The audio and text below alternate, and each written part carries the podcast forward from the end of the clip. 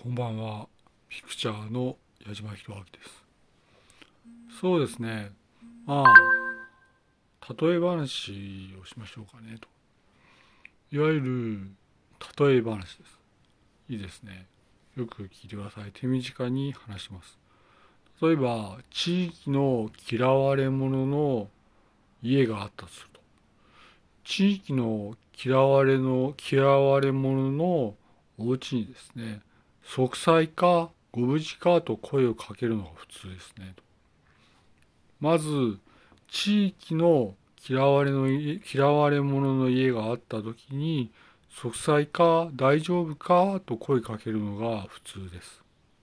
なぜなら、それは声をかける以上、温かい心があるのであって、息災か大丈夫か元気でしょうか？と声かけるのが普通ですね。地域の嫌われの者の家にそうかけるのが普通なんですよ。そうすると、歩いていて声をかけるのに、このバカと、気違いと、死ねえという声のかけ方はないんですね。地域の嫌われ者の家が例えば歩いていて、このバカ死ねと、アホと、バカとやるのはないんですねと。ないですよと。まあこれは地域の嫌われ者の家のパターンですが地域の嫌われの家者の家に声をかけるのは息災か大丈夫か大丈夫ですかというのが普通であると。このバカと死ねと殺すぞというのは明らかに頭がおかしいんですね。おかしいなと。思わなきゃいけないと。これは本当に異常だと思わなきゃいけないですね。いいですか？これは、その学校でもね、私は嫌われ者だという方が例えばいたとしますね。学校で私は嫌われ者だという家があったとします。そうすると、声をかけるときにどうするかっていうと、息災か大丈夫か今日も頑張れるかっていうのが普通であると。なぜなら声をかけるのは心があるからですね。ここはですね、バカお前と死ねと死んでしまえという声のかけ方はないんです。ないですからね。つまり、学校の嫌われ者の家でも息災か大丈夫か元気でしょうかという声のかけ方が当たり前と。いうことは重々承知されてください。いいですね。おかしいことはおかしいと思わないといけないですよ。あなたは嫌われ者かもしれないが、大丈夫ですか？大丈夫ですか？大丈夫ですか？と声をかけられるのは絶対ですからね。いいですね。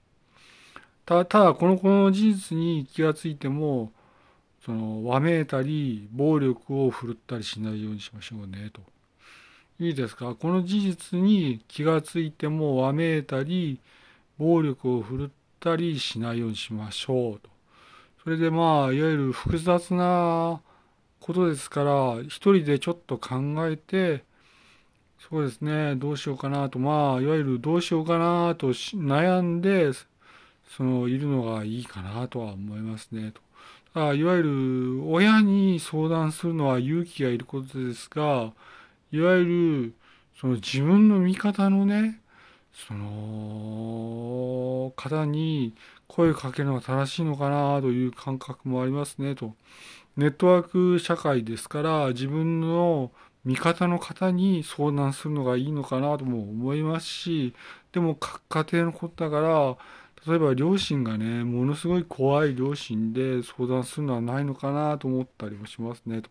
ただこういう学校のことには私は触れないんですが、ちょっと激しく気が付いたので、そのね、と君たちは声かけられる時に、息災か？大丈夫か？今日も頑張れるか？と声かけられるのが当たり前だからね、そこは気が付くようにと。あとは自分の味方に声かけるようにねと。相談するようにねということはこう重々申し渡してこれで終わりにします。自分の味方に相談するんですよと。まあ私もだいぶ怖い思いをして自分の両親が味方じゃない時がありましたからね。自分の両親が味方でないこともあった、まあ、矢島弘明ピクチャーなので相談する相手は十分注意しようということでお願いします。矢島でした。失礼します。